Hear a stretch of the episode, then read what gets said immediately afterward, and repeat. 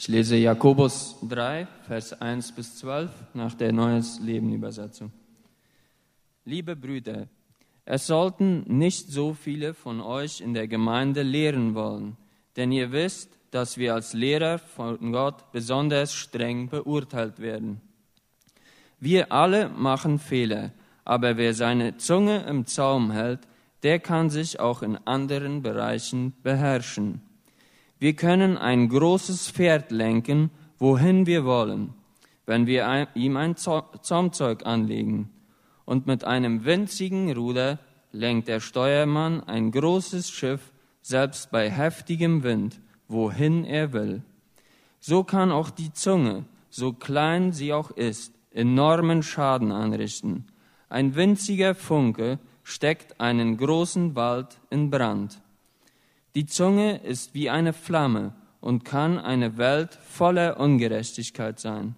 Sie ist der Teil des Körpers, der alles beschmutzen und das ganze Leben zerstören kann, wenn sie von der Hölle selbst in Brand gesteckt wird. Der Mensch kann die unterschiedlichsten Tiere und Vögel, Reptilien und Fische zähmen aber die Zunge kann niemand im Zaum halten. Sie ist ein unbeherrschbares Übel, voll von tödlichem Gift. Mit ihr loben wir Gott, unseren Herrn und Vater, dann wieder verfluchen wir mit ihr andere Menschen, die doch als Ebenbilder Gottes geschaffen sind. So kommen Segen und Fluch aus demselben Mund. Und das, meine Freunde, darf nicht so sein sprudelt aus einer Quelle etwa frisches und bitteres Wasser zugleich? Pflückt man Oliven von einem Feigenbaum oder Feigen von einem Weinstock? Nein, und man kann auch kein frisches Wasser aus einem salzigen See schöpfen.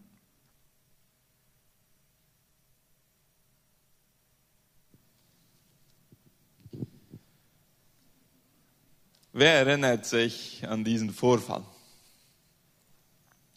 WM-Finale 2006.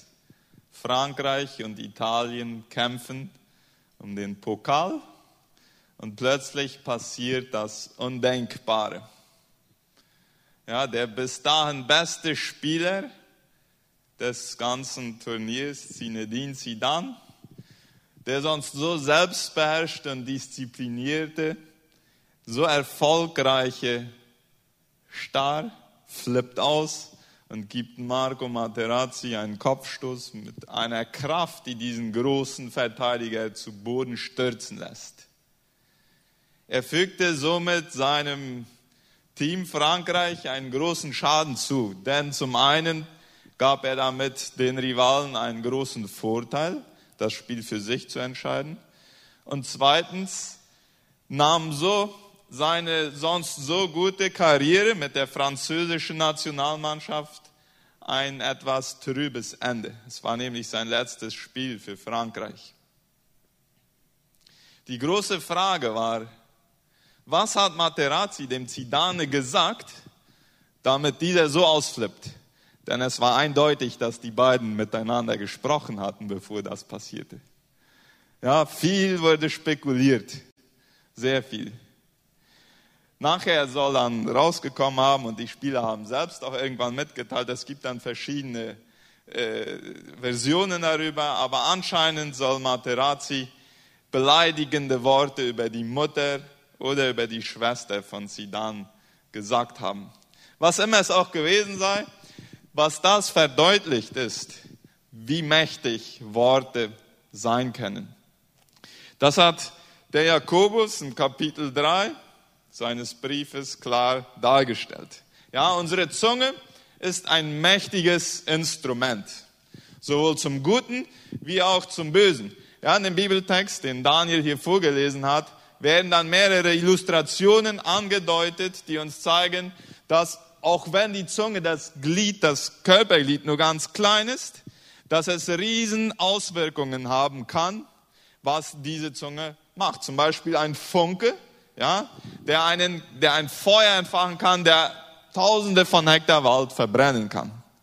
Oder ein, ein Steuerruder, das im Verhältnis zum ganzen Schiff nur klein ist, aber das große Schiff lenkt.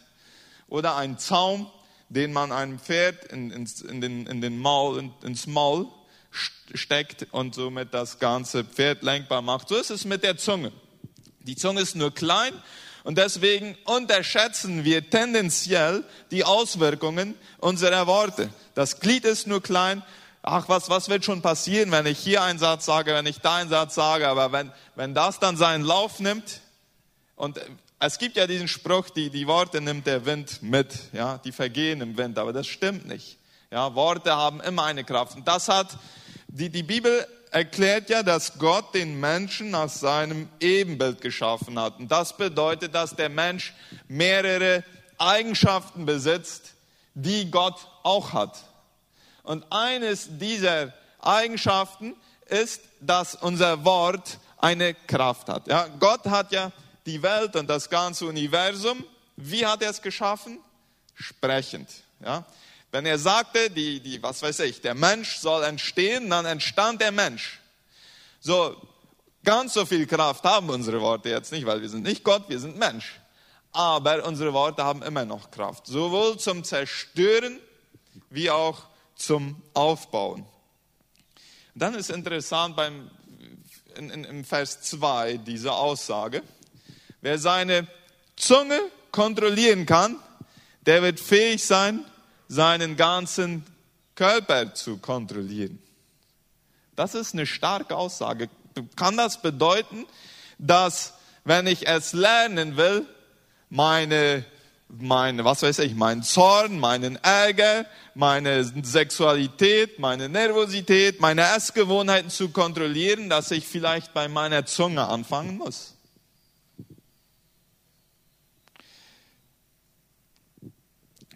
Wer manchmal Linienbus fährt, der weiß, dass manchmal ganz schlaue Sprüche angeklebt sind. Äh, manchmal ganz perverse, aber auch manchmal ganz schlau. Ja, das sind diese paradoxen äh, Linienbusfahrer.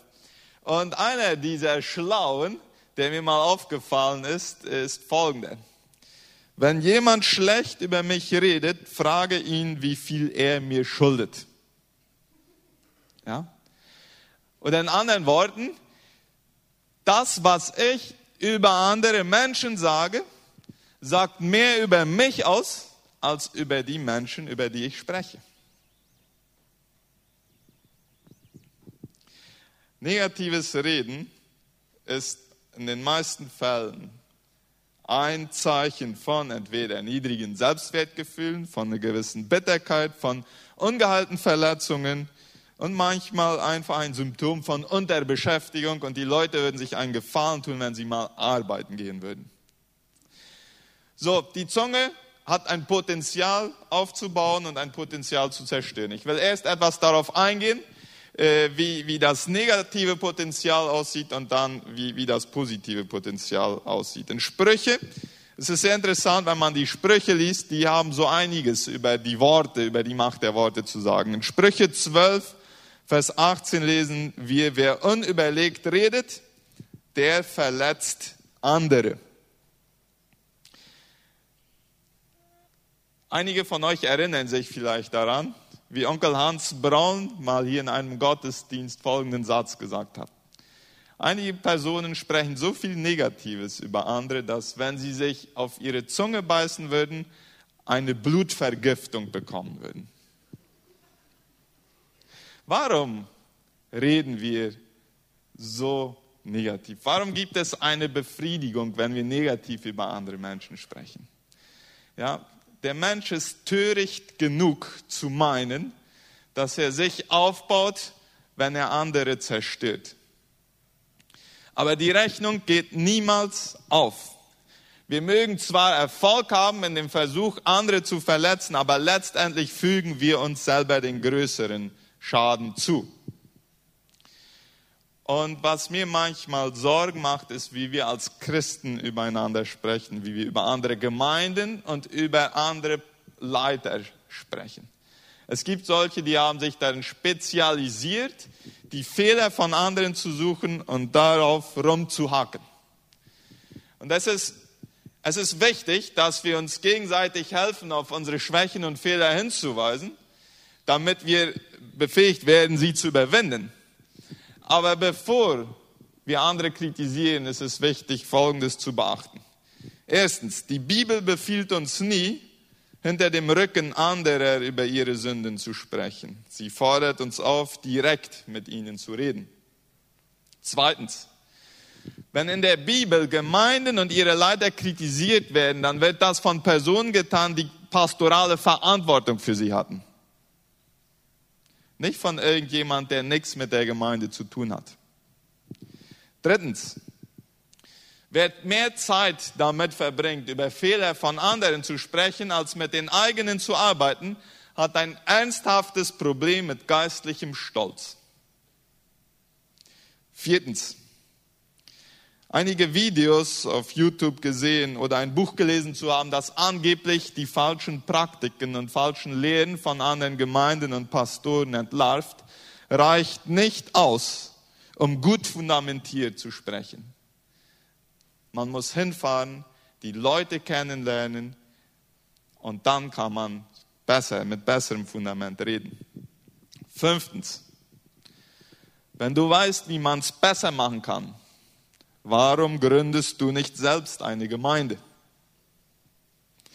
Sechstens, nur wer arbeitet, macht Fehler. Es ist sehr leicht, auf der Tribüne zu sitzen und die Fehler von denen zu kommentieren, die spielen. Spielen, ja, also arbeiten. Siebtens, alle Menschen, die von Gott stark gebraucht wurden, erhielten Kritik von religiösen und oft legalistischen Personen. Achtens, Wann hast du zum letzten Mal für die Gemeinde oder für den Pastor gebetet, den du so stark kritisierst? Neuntens. Andere zu kritisieren bedeutet, mich selbst ins bessere Licht zu rücken. Ein geringes Selbstwertgefühl ist oft der eigentliche Grund und oft unbewusst, warum ich Menschen kritisiere. Und zehntens, Gott wird denselben Maßstab bei dir ansetzen, den du bei anderen Menschen ansetzt. Wozu unüberlegtes Reden führen kann, illustriert folgende Geschichte, die ich euch vorlesen will. Sie handelt von zwei Zwillingsbrüdern, die unzertrennlich waren. Sie besuchten dieselben Schulen, trugen ähnliche Kleidung, interessierten sich für dieselben Aktivitäten. Als sie erwachsen wurden, übernahmen sie das Familiengeschäft, einen Laden, und arbeiteten so gut zusammen, dass jeder Geschäftsmann in der Stadt sie beneidete.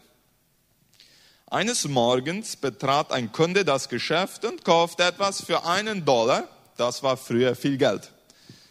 Der Bruder, der ihn bediente, nahm den Dollarschein, legte ihn auf die Kasse und begleitete den Kunden zur Tür, um ihn zu verabschieden. Kurze Zeit später kehrte er zur Kasse zurück und stellte fest, dass der Dollar nicht mehr da war. Als er seinen Bruder fragte, ob er die Banknote in die Kasse gelegt habe, sagte dieser, er habe sie nie gesehen. Das ist aber komisch, meinte der Bruder. Ich kann mich ganz genau erinnern, dass ich die Banknote hier auf die Kasse gelegt habe und seitdem war niemand außer uns beiden im Laden. Hätten sie die Sache dabei bewenden lassen, wäre nichts passiert. Aber eine Stunde später fragt der Bruder, jetzt mit einem unüberhörbaren Argwohn in der Stimme. Bist du sicher, dass du diesen Dollar nicht gesehen und ihn in die Kasse gelegt hast? Der andere Bruder hörte die Anschuldigung aus seiner Frage heraus und verteidigte sich aufgebracht. Dieser Vorfall war der Anfang des ersten schweren Vertrauensbruchs zwischen den beiden. Er wurde immer größer und größer. Kein noch so vieles Reden konnte diese Sache klären. Schließlich führte der Streit so weit, dass die beiden wütend ihre Geschäftspartnerschaft beendeten. Eine Mauer wurde errichtet, um das Gebäude in zwei Hälften zu teilen, und aus dem vorher blühenden Geschäft wurden jetzt zwei rivalisierende.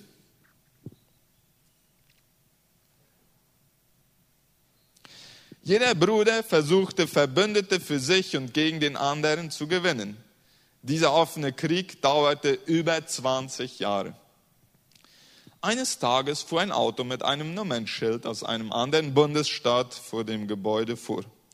Ein gut gekleideter Mann stieg aus, ging in eines der beiden Geschäfte und fragte, wie lange der Ladenbesitzer schon an diesem Ort tätig sei. Als er erfuhr, dass er über 20 Jahre war, sagte der Fremde, dann sind Sie derjenige, bei dem ich eine alte Rechnung begleichen muss. Der Mann berichtete dann von einem Vorfall, der sich vor 20 Jahren zugetragen hatte. Er war ein Landstreicher gewesen, sagte er. Er war von Stadt zu Stadt gezogen, ohne Geld und oft ohne etwas zu essen. Als ich hinter ihrem Geschäft durch die Gasse ging, schaute ich durch die Hintertür und sah einen Dollar auf der Kasse liegen. Alle anderen waren im vorderen Teil des Ladens. Ich bin in einem christlichen Haus aufgewachsen und hatte nie zuvor in meinem Leben etwas gestohlen, aber an diesem Morgen hatte ich so großen Hunger, dass ich der Versuchung nicht widerstehen konnte durch die Tür huschte und diesen Dollar an mich nahm.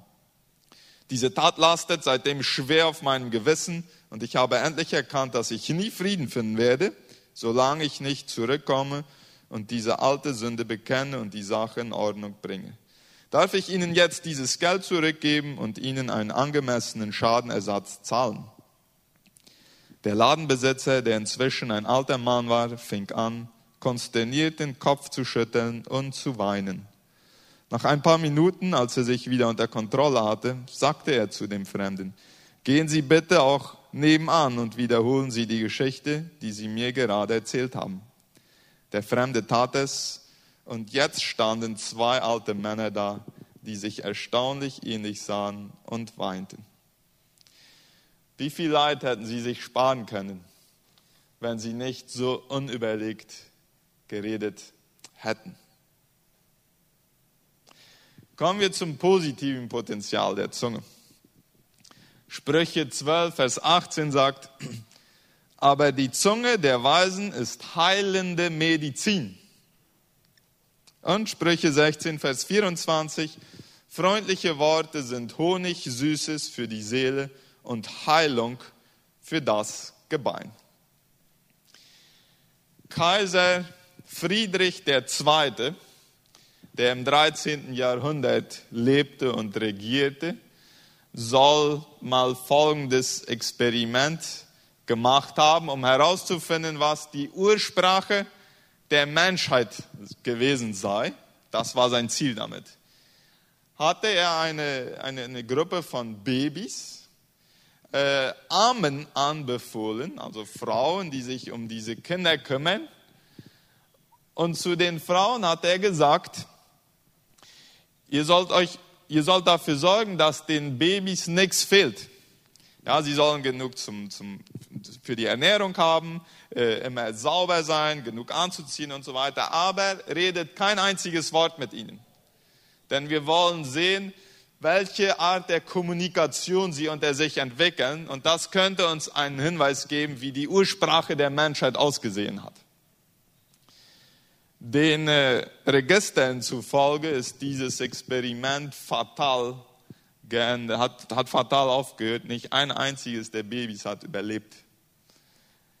Also das ist ein, ein, ein, ein Beispiel dafür, wie Worte der Bestätigung, Worte des Segens, des Aufbauens überlebensnotwendig sind für uns Menschen. Es ist immer wieder interessant zu sehen, dass Gott im Neuen Testament dreimal hörbar spricht. Und er spricht zu Jesus und so, dass auch die Menschen, die, in dem, die im Umkreis von Jesus waren, die konnten Gottes Stimme auch hören. Und diese drei Sätze sind folgende. Erstens, du bist mein lieber Sohn, an dem ich wohlgefallen habe. Zweitens, dies ist mein lieber Sohn, auf ihn hört. Und drittens, ich habe ihn verherrlicht und will ihn wieder verherrlichen. Was fällt uns auf? Was ist der rote Faden? Immer dann, wenn Gott es für wichtig genug hielt, hörbar zu sprechen, dann waren es Worte des Segens, der Bestätigung und das vor anderen Menschen.